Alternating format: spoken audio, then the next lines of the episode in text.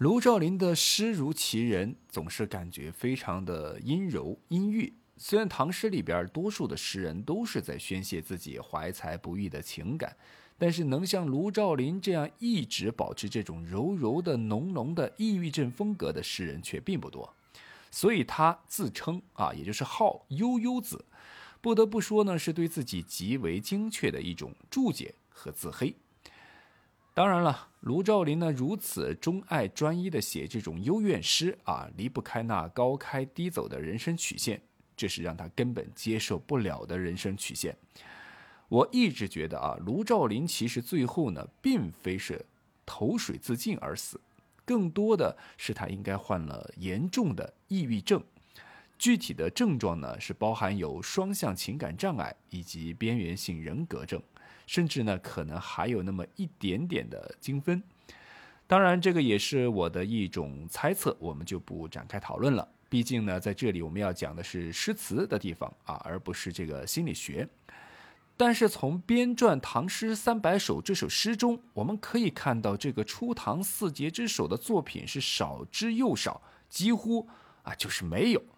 也许编撰人呢也认同了我的猜测，觉得卢照邻的作品呢太过阴郁，会让很多的读者，特别是小朋友们是感到不适，所以隐藏了卢照邻的很多作品。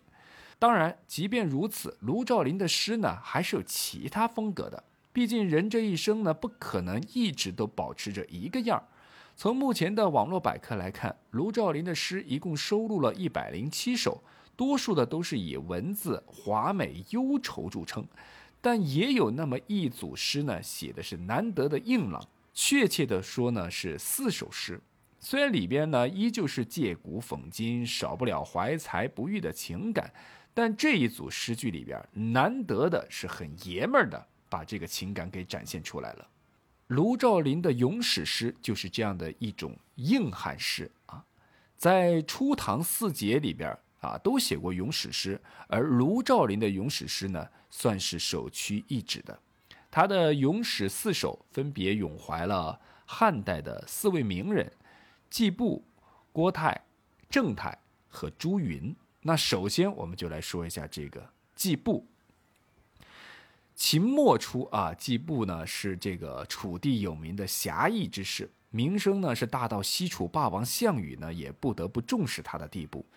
季布和项羽本是同乡，结识季布后呢，项羽觉得他俩的性格呢非常的合拍啊，适合当好基友。季布呢也是如此的认为，所以就一直追随项羽呢，是对抗刘邦。无奈呢，最后项羽呢一时想不开啊，自尽，自个儿走了，留下了孤单的季布，到处和刘邦玩躲猫猫。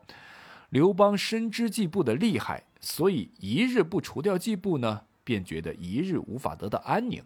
起初呢，季布呢因躲藏在濮阳的好闺蜜周氏的宅邸里啊，暂时比较安全。但是后来呢，情况太紧急，刘邦的追捕风声呢是风声鹤唳啊，追的这个吉布是哪儿都去不了了。周氏呢也不得不向季布呢是说道：“汉朝即选将军头颅已经追踪到我家附近了，将军如果相信我，我帮将军脱身；如果我说谎，我愿意自我了断于将军面前。”走投无路的季布呢，也就只好听从了这位好闺蜜的计策。周氏呢，则以转让劳工的方式，总共数十人啊，当然包括季布，全部都送到了鲁国地区著名游侠朱家的那个地方。同样是行侠仗义的朱家，自然明白这里边呢有一个非同一般的劳工，那就是季布。即便如此，他也照单全收，把所有劳工呢都安置于自己的农庄中，并且还告诫自己的儿子，不许为难田里帮自己务农的人，给他们吃的饭要跟你吃的是一样的。这里也就是卢照邻在全诗中第一层表达关于季布的故事：季生夕未达，深辱功不成。坤乾为台历，冠元变姓名，概括了季布沦落为奴时的悲惨经历。他跟从项羽起兵失败，又被刘邦悬赏捉拿，当做刑徒卖给了朱家为奴。朱家呢，把他隐藏保护起来，还给他置办了田舍，他隐姓埋名，以种田为生。接下来呢，朱家就想办法啊，看能不能去把这个季布呢是解放出来，要不然的话，季布就只能这样隐姓埋名的给他当奴隶了啊。这样朱家觉得过意不去，所以立马就去了洛阳，登门拜访了现在汉朝的汝阴侯滕公夏侯婴。夏侯婴呢，看到好兄弟朱家来了，当然是热情招待啊。两个人喝酒喝了几天之后呢，朱家觉得时机啊可以了，然后就小心翼翼的询问道：“这季布犯了什么大罪？陛下刘邦抓他抓的那么急啊？”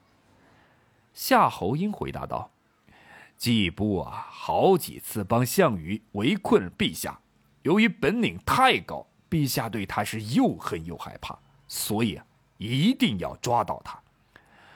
朱家又追问道：“您觉得这个季布啊是个什么样的人呢？”夏侯婴说道：“是个有才能的人。”借此呢，朱家向夏侯婴分析道：“之前啊，大家都是各为其主，季布为项羽所用。”围困陛下刘邦是职责所在啊，项氏那么多臣子，杀得完吗？现在陛下刚刚得到天下，却要以一己之私怨追杀一个人，这表示出汉朝天下是多么的狭隘啊！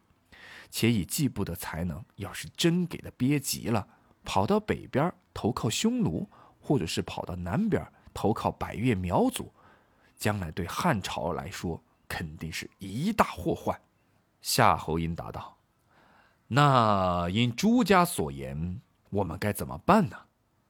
朱家等了这么久，等的就是这句话，于是双手抱拳说道：“妒忌壮士来资助敌国，这就是伍子胥把楚平王鞭尸的理由了。您怎么不好好的跟陛下说一下呢？”夏侯婴听取了朱家的建议，并以此成功的是说服了刘邦，将季布予以赦免，并委以重任。季布当即归顺，并起誓一定为汉朝尽心尽力。